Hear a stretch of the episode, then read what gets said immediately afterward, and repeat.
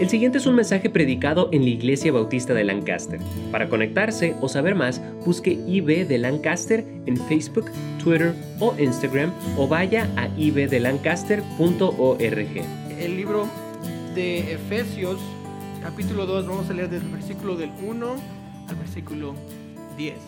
Dice la palabra de Dios esto, y Él os dio vida a vosotros cuando estabais muertos en vuestros delitos y pecados en los cuales anduvisteis en otro tiempo, siguiendo la corriente de este mundo, conforme al príncipe de la potestad del aire, el espíritu que ahora opera en los hijos de desobediencia, entre los cuales también todos nosotros vivimos en, otros en otro tiempo en los deseos de nuestra carne, haciendo la voluntad de la, de la carne y de los pensamientos, y éramos por naturaleza hijos de ira, lo mismo que los demás. Pero Dios, que rico en misericordia, por su gran amor con que nos amó, aun estando nosotros muertos en pecados, nos dio vida juntamente con Cristo, por gracia sois salvos. Y juntamente con Él nos resucitó y asimismo nos hizo sentar en los lugares celestiales con Cristo Jesús, para mostrar en los siglos venideros las abundantes riquezas de su gracia en su bondad para con nosotros en Cristo Jesús porque por gracia sois salvos, por medio de la fe, y esto no de vosotros, pues es don de Dios, no por obras, para que nadie se gloríe. Porque somos hechura suya, creados en Cristo Jesús para buenas obras, las cuales Dios preparó de antemano para que anduviésemos en ellas. Esta mañana quiero predicar un sermón titulado Cambiado. Cambiado. Vamos a orar. Señor, bendice la lectura de tu palabra. Te pido que ahora Ah, uses mis palabras, uses lo que yo voy a decir para que pueda ah, traerte honra a ti. Te pido que ahora que tu Espíritu Santo nos empiece a convencer de tal vez pecado que tenemos, a cosas que debemos cambiar en nuestras vidas. Te pido que estés con nuestros pastores mientras están fuera, protégelos, tráelos con bien de regreso. En nombre de Cristo Jesús. Amén. Pueden tomar asiento, gracias por ponerse en pie. A Dios le gusta cambiar vidas. Si usted estudia la Biblia, va a ver cómo es que Dios cambia vidas desde el principio hasta el fin. Pienso yo en, Nabucodonosor, un rey impío de Babilonia. los primeros cinco capítulos de Daniel, él es un mal rey, un rey eh, perverso, malvado, matando a, personas, haciendo cosas que no debía hacer, pero ya al final del capítulo 6 vemos cómo es que Nabucodonosor reconoce a Dios como el único Dios y le adora. Cambió la vida de impío a creyente. Moisés era un pastor de ovejas, tartamudo, un asesino. Ah, hacía, estaba en el desierto no haciendo nada, Dios le llama a predicar, le llama a ser el líder de su pueblo y, y empieza a tartamudear y dice, Señor, no puedo. Y Dios lo, cambia, lo transforma completamente y es uno de los líderes que nosotros conocemos más ah, buenos en el Antiguo Testamento. Eh, hablamos de, pensamos en Jacob, él era un estafador. Toda su vida él estafaba gente, estafaba, estafó a su papá, estafó a su tío. Ah, y cada vez eh, que quería hacer cosas las hacía ah, no, no tan buenas, no honestamente, pero Dios lo convierte de un estafador a un príncipe y lo hace el padre ah, de la nación de Israel. Me pienso en David, David era un pastor de, pastor de ovejas. Iba a decir jóvenes porque más o menos se parecen, ovejas y jóvenes son iguales. Pero un pastor de ovejas y él estaba eh, nada más haciendo su tarea, este, cuidando las ovejas, y Dios lo toma de ser pastor de ovejas a ser rey de Israel. Pablo, en el Nuevo Testamento, él es un asesino, un perseguidor de la iglesia, alguien quien quiere ver a las personas de Dios muertas con tanto celo. Dios lo toma y lo transforma completamente y lo hace un apóstol del Evangelio. Y, él escribió 13 de los libros del Nuevo Testamento para, eh, que nosotros tenemos en nuestra Biblia. Pedro era un pescador solo un pescador. Y Dios le dice, te voy a hacer pescador de hombres. Y lo cambia. Mateo era un colector de impuestos. Qué trabajo tan más deseado por todos, ¿verdad? Colectar impuestos. Y Dios, Jesús, agarra a Mateo y lo transforma de un, colector de impuestos a un dador de las buenas nuevas. Transforma completamente su vida. Parece ser que cada vez que vemos una historia en la Biblia, vemos cómo es que Dios toma a alguien que no puede hacer algo y le da su poder para que entonces él pueda hacer otra cosa o pueda cambiar o pueda ser una persona creyente. Vemos cómo el poder de Dios obra tal vez en estas personas que no eran nada y las hace un héroe de la fe, un héroe que nosotros podemos ver y aprender de aquella persona. Dios nos ha permitido ver cambios grandes también en miembros de esta iglesia. La mayoría de los que vienen aquí a la iglesia fueron alcanzados por la iglesia bautista de Lancaster. Yo conozco personas que solían ser drogadictos y ya no lo son. Aquí en la iglesia había, hay personas que solían ser borrachos y ya no lo son. Hay personas que solían ser pandilleros y ya no lo son. Mujeriegos y ya no lo son. Iracundos y ya no lo son. ¿Por qué? Por el que el poder de Dios tomó a una persona que no podía le dio el Espíritu Santo de Dios, aceptó a Cristo y ahora es una persona cambiada, diferente y puede ser usada por el Señor eh, en su vida. Cada uno de nosotros Dios nos ha transformado. Y en la vida de muchos aquí Dios le ha transformado a usted también. Usted puede ser el testigo del poder de Dios en el cambio de una persona. Dios puede transformar su vida también. Si usted vino y está atado o está, eh, dice, yo nunca puedo cambiar, esa es una mentira. Dios le puede cambiar, es un experto en cambiar a las personas. Una pregunta simple, ¿usted está contento en dónde se encuentra su vida? ¿Está feliz donde está? Si no, Dios le puede llevar a una mejor vida, a un mejor lugar. El cambio sucede igual en todos. No importa cuál sea el pecado, no importa cuál, uh, qué sea lo que nos está atando, lo que nos impide el cambio, ah, no importa cuál vicio de que quiere deshacerse, qué hábito tiene, Dios cambia de la misma manera a todos. El poder de Dios es igual. Queremos ver entonces de qué nos cambió, a qué nos cambió, para qué nos cambió. Si usted ya es salvo, usted ya ha sido cambiado, pero ¿para qué? Y si no, no, quiero que note esta mañana el cambio que Dios quiere dar y también el razonamiento de este cambio. Note que el cambio viene porque son, estamos primeramente de muertos, estamos muertos en pecados. Note el versículo del 1 al 3.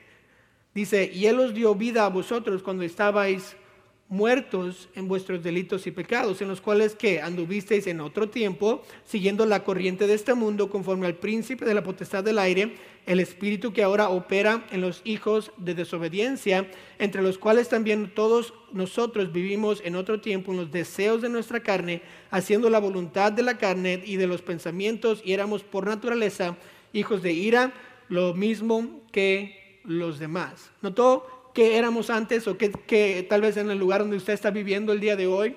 Estábamos, la Biblia dice en el versículo 1, de muertos, ah, estamos muertos en pecado.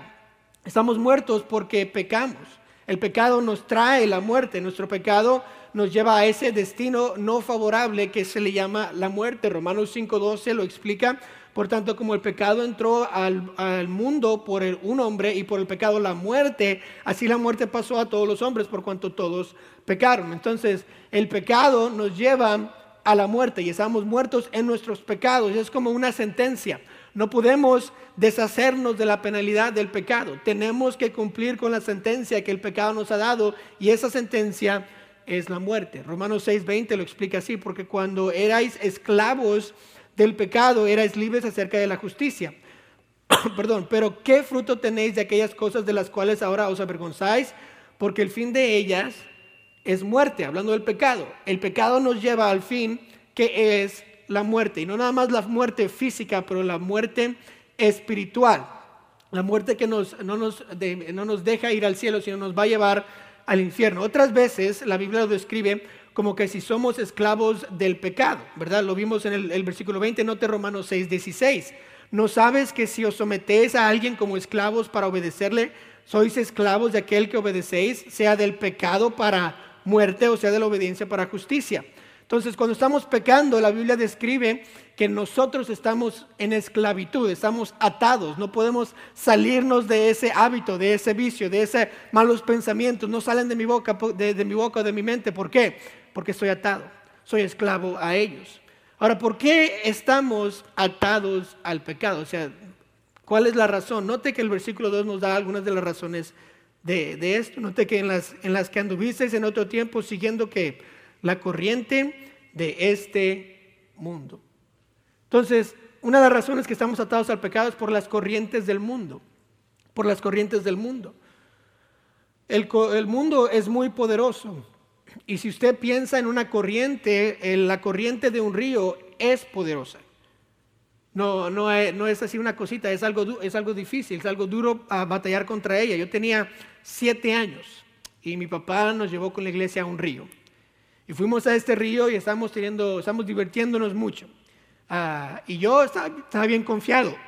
Cuando tiene, uno tiene siete años piensa que es Superman, ¿verdad? Puede ser lo que sea, se puede tirar de, de 30 pies de altura y no le pasa nada. Yo estaba bien contento en el río. Y ya me confié y este, me dejé llevar por la corriente de este río. Ahora, yo no entendía muy bien qué era una corriente o qué hacía, pero este río me llevó hacia la orilla del río y en la orilla del río había muchos árboles que estaban obviamente creciendo por el agua que estaba ahí. Y yo estaba tan feliz y contento que ni siquiera me doy cuenta y la corriente me lleva debajo de un árbol que no se veía que había un hoyo, pensaba que era un tronco, no, no, era un hoyo que estaba debajo. Y me paró y estaba yo debajo del agua, debajo de un árbol, no sabiendo qué hacer. Y yo dije, ¿qué hago? Afortunadamente estaba divirtiéndome, entonces yo estaba así, y me meto debajo del hoyo y mi mano agarra el árbol y puedo entonces yo decir, estoy muriéndome, ok, y me levanto y me saco del, del hoyo y dije, wow, ya casi me muero. Y ahí aprendí que hace una corriente, me lleva. No sé si usted ha ido tal vez a, algunos barcos, ¿verdad? Va, si usted va allá al campamento de varones, hay un lugar donde usted puede rentar una, una lancha y lo llevan por la corriente esa corriente lo lleva, o sea, uno no puede parar. Si uno se cae de la lancha, se va a ir en la corriente, no va a poder nadar. ¿Por qué? Porque la corriente nos lleva, el mundo es igual. Es, es, peor en el sentido de que no es agua, sino es pecado. Es cosas que están sucediendo alrededor de nosotros. Y si se deja llevar por la corriente del mundo, le va a dar vueltas, le va a meter en hoyos, se va a quedar, le va a quebrar los huesos espirituales. ¿Por qué? Porque el mundo es una corriente. Nos está llevando. El mundo va en contra de la voluntad de Dios completamente y el mundo, dice la Biblia, que es el enemigo de Dios. En 1 Juan 2.15 dice, no améis al mundo ni las cosas que están en el mundo. Si alguno ama al mundo, el amor del Padre no está en él. 16, porque todo lo que hay en el mundo, los deseos de la carne, los deseos de los ojos y la vanagloria de la vida, no proviene de Dios, sino del mundo. Una de las razones que estamos atados al pecado, esclavos de él, porque el mundo es una corriente y tenemos el mundo alrededor de nosotros. La segunda razón es porque ah, el espíritu del diablo está presente. Nota el versículo 2, dice, en los cuales anduvisteis en otro tiempo siguiendo la corriente de este mundo, conforme al príncipe de la potestad del aire, el espíritu que ahora opera en los hijos de desobediencia. Ahora, no aquí no dice el diablo, dice el príncipe de la potestad del aire, el espíritu que ahora a operar en los hijos de desobediencia. Entonces hay que ver qué es el espíritu de la potestad del aire, de quién está hablando. Pues Jesús habla y dice esto en Juan 14, 30, no, no hablaré ya mucho con vosotros porque viene el príncipe de este mundo y él nada tiene en mí. Hablando de quién, de, de Satanás. Jesús está hablando, si no está hablando de él, que es el rey de los reyes, hablando del príncipe del mundo, está hablando de Satanás. Pablo da una referencia a esta potestad también en el libro de Efesios, en el capítulo 6, ahí en el versículo 11, dice, vestidos de toda la armadura de Dios para que podáis estar firmes contra las acechanzas del diablo. Note, porque no tenemos lucha contra sangre y carne, sino contra principados, contra potestades contra los gobernadores de las tinieblas de este siglo, contra huestes espirituales de maldad en las regiones celestes. Notó que Pablo dice que Satanás tiene potestades, o sea, poder, y, Jesús le llama a, Satanás o a diablo el príncipe, poniendo las dos, aquí en el versículo 2 estamos hablando del diablo mismo, el espíritu del diablo está en los hijos de desobediencia, o sea, en los que no creen en el Evangelio, los que no están, los que no son los hijos de Dios. El diablo es alguien real y está en contra de todo lo que es bueno. Él está en contra de todo lo que por lo que Dios está a favor. Él está tratando de devorar y hacer que las personas no crean la verdad. Está tratando de desviarlos. 1 Pedro 5:8, sed sobrios y velad porque vuestro adversario el diablo, como león rugiente está buscando a quien devorar. Él está activamente tratando de matar espiritualmente a las personas, ayudándoles a quedarse esclavas en sus pecados. Juan 8:44, vosotros sois de vuestro padre, el diablo y los deseos de vuestro padre queréis hacer. Él ha sido homicida desde el principio y no ha permanecido en la verdad porque no hay verdad en él. Todo habla, cuando habla mentira, de suyo habla porque es mentiroso y padre de mentira. Cualquier mentira que usted dice, cualquier mentira que usted escucha, viene del el diablo mismo. El diablo está mintiendo y devorando a personas para que se queden en sus pecados, tratando de convencerles para que sean atadas y quedarse ahí. Por eso es difícil cambiar. Por eso ese hábito, ese vicio, usted siente que está atrapado, porque tiene la corriente del mundo, porque tiene el espíritu del diablo, y note la tercera razón, por los deseos de la carne. Por los deseos de la carne, versículo 3, entre los cuales también nosotros vivimos en otro tiempo en los deseos de nuestra carne, haciendo la voluntad de la carne y de los pensamientos, y éramos por naturaleza hijos de la ira. No solo tenemos que ah, combatir contra el mundo, contra el diablo, pero también tenemos que combatir con nuestra propia carne. Hacemos lo que queremos, no lo que nos, lo, que nos place. Todo el mundo nos dice, ¿verdad? Haz lo que te hace feliz y nosotros no lo creemos y entonces decimos, pues, ¿qué me hace feliz? Pues esto me gusta, esto me gusta, entonces quiero hacer eso. Esos son los deseos de la carne, el vivir por el, el hoy, por el ahorita, por, por el placer que yo tengo. Mi carne en sí es pecaminosa no busca lo espiritual. Tengo que hacer morir la carne todos los días. Es lo que Pablo decía en 1 Corintios 15, 31. Decía, oh, os aseguro, hermanos, por la gloria que, está, que de vosotros tengo nuestro Señor Jesucristo, que cada día muero. Él estaba hablando de esta batalla que tenía contra su carne. Necesito morir. No estaba muriendo físicamente, pero estaba quitándole los deseos a su carne, activamente diciendo, yo no quiero servir a la carne. En Romanos 6, Pablo describe esta batalla que él tiene con la carne y que todos tenemos con la carne. Romanos 6, 19, porque no hago el bien que quiero, sino el mal que no quiero. Eso hago. Y si lo hago, y si hago lo que no quiero, ya no lo hago yo, sino el pecado que mora en mí. Así que, queriendo yo hacer el bien, hallo esta ley, que el mal está en mí, porque según el hombre interior me deleito en la ley de Dios. Pero veo otra ley en mis miembros que se revela contra la ley de mi mente, que me lleva a cautivo a la ley del pecado que está en mis miembros. Miserable de mí, ¿quién me liberará de ese cuerpo de muerte? Pablo describe esta batalla que todos tenemos contra nuestra propia carne. Lo que quiero hacer, no lo hago. Lo que no quiero hacer, lo hago. Y estoy atado a este cuerpo de muerte, a este cuerpo de pecado que está en mí. Es como un esclavo hacia mí. Y cuando estamos muertos en pecado, lo que significa que estamos tenemos la corriente del mundo, tenemos el espíritu del diablo con nosotros y estamos haciendo los deseos de nuestra carne. Todos los tres nos están ayudando a mantenernos esclavos, muertos en nuestros pecados. Nuestra propia carne quiere que pequemos. Glotonería, la flojera, placeres sexuales, el alcohol, las drogas, la adrenalina, el entretenimiento, todo es deseos de la carne lo que yo quiero. Ahora, está viviendo ahí usted, esclavo del pecado, no pudiendo salir, batallando contra el mundo, el diablo y su carne. No tiene que quedarse ahí. La Biblia nos las dio Dios no para que nos quite la esperanza y nos quite la diversión, sino para que veamos nuestra condición y que, reconozcamos que hay algo más. Sí, cuando Dios pone en la Biblia cosas como muertos en pecado, no nos deja ahí. Dice, bueno, averíguense ustedes. Siempre nos da el otro lado de, la, moneda, nos da la solución de muertos a pecado, de muertos en pecado, ¿a qué nos lleva? Note, número dos, nos lleva a vida con Cristo. De muertos a pecado, a vida con Cristo. Note lo que dice el versículo 4. Pero Dios, yo no sé usted, pero me encantan esas dos palabras. Lo que, ¿Qué significa pero Dios? Lo que ya hemos leído antes ya se anula. Ya no existe. ¿Por qué? Por Dios. Note lo que dice, pero Dios, que es rico en misericordia por su gran amor con que nos amó, aun estando nosotros muertos en pecado, ¿qué hizo? Nos dio vida juntamente con Cristo, por gracia soy salvos. Y juntamente con Él nos resucitó y asimismo nos hizo sentar en los lugares celestiales con Cristo Jesús. ¿Notó?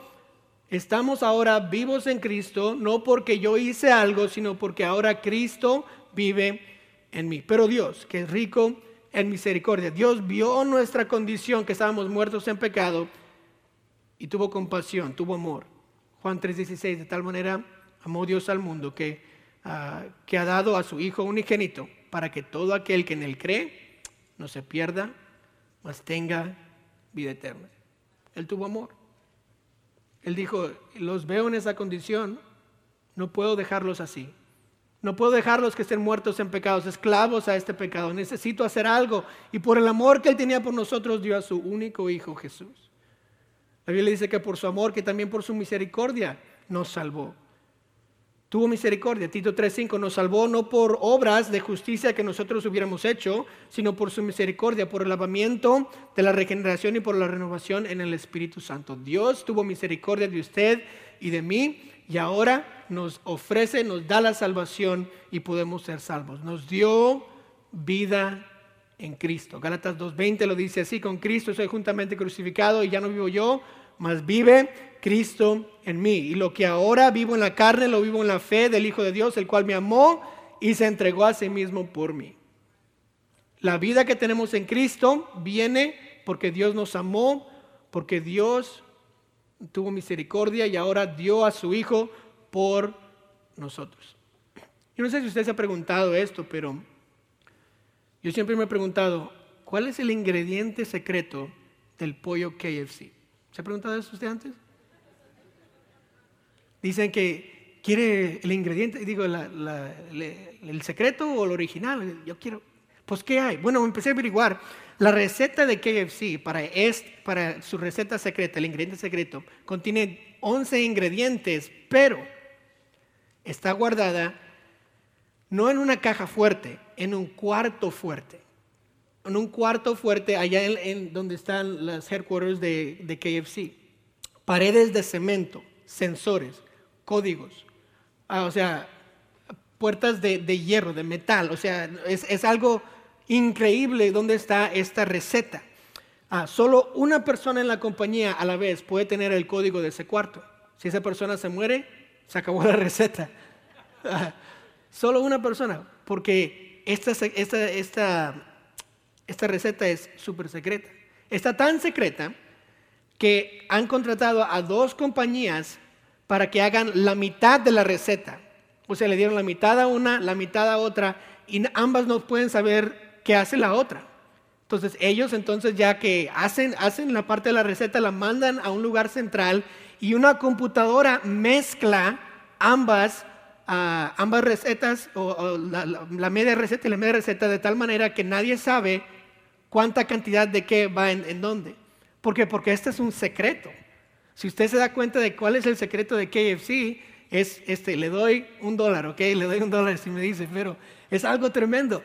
Eh, y todos, la, la diferencia del sabor de KFC está en la receta secreta. Cristo es la diferencia en la vida de una persona cambiada.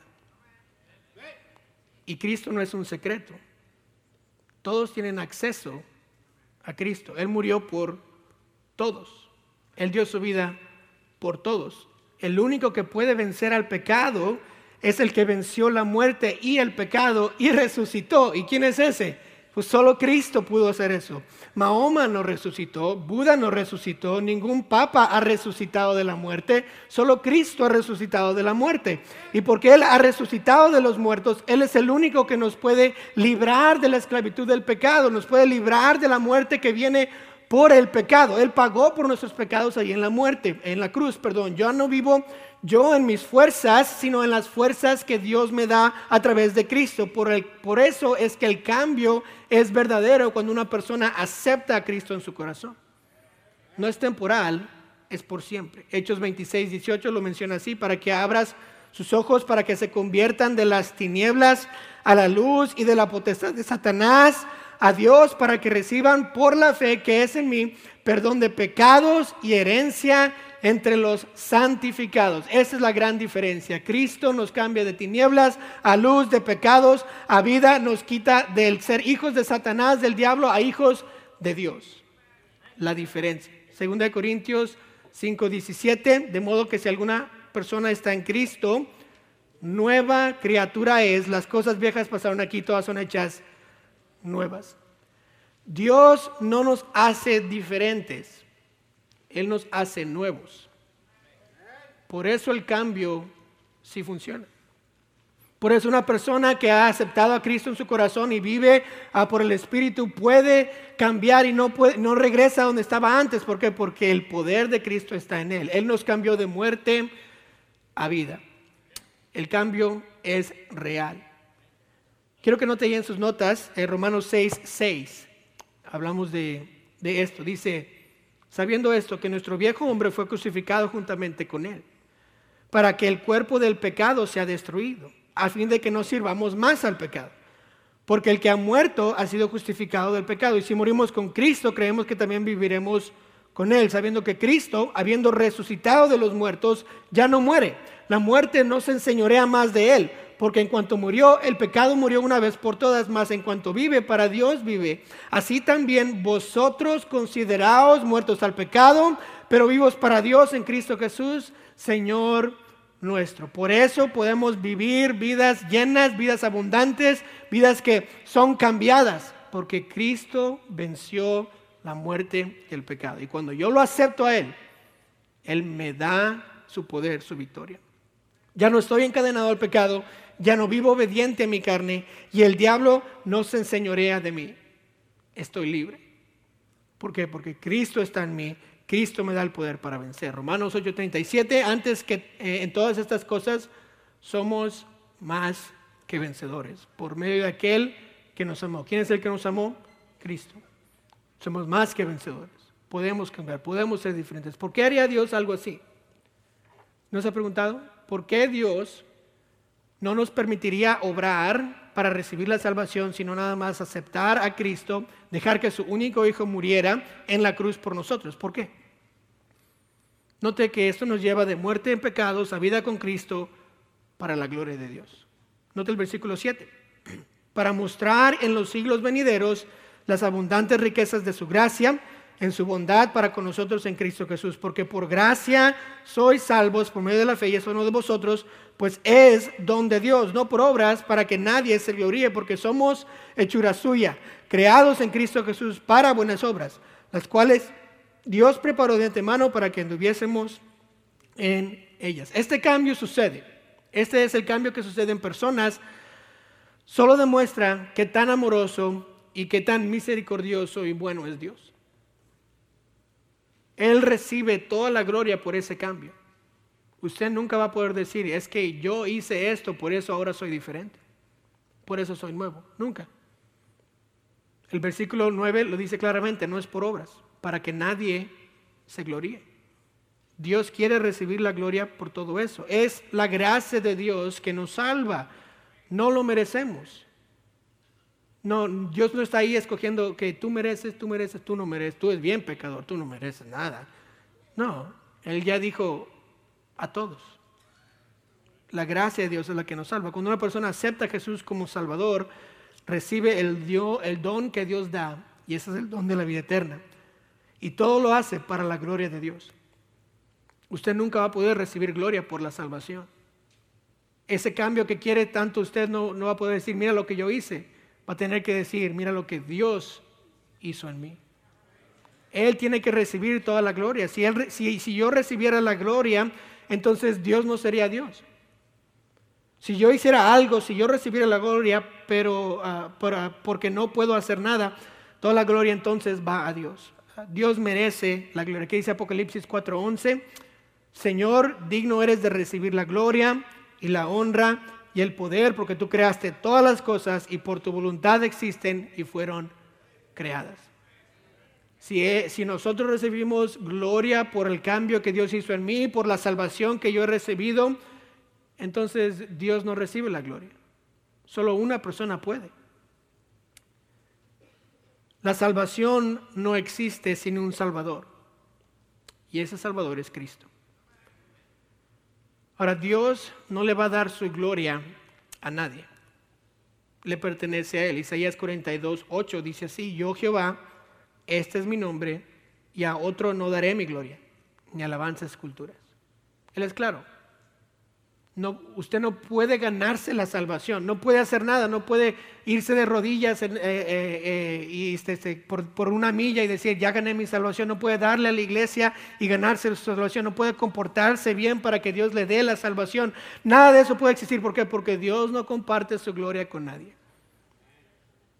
Y esa es la razón que Él puede cambiar vidas, nos puede dar esa, a Cristo ese poder para ser diferentes, porque Él recibe toda la gloria. Ahora, quiere ser cambiado. Quiere seguir en sus pecados atado o quiere que Cristo le libere y ahora pueda tener vida. Entonces necesita a Cristo. No hay otra forma.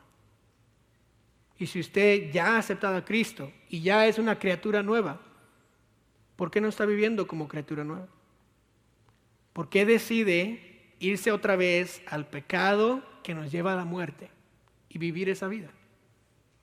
¿Por qué no decide, Señor, ya me has cambiado, decidí regresar, ayúdame otra vez a tener vida en ti, a vivir una vez más para ti?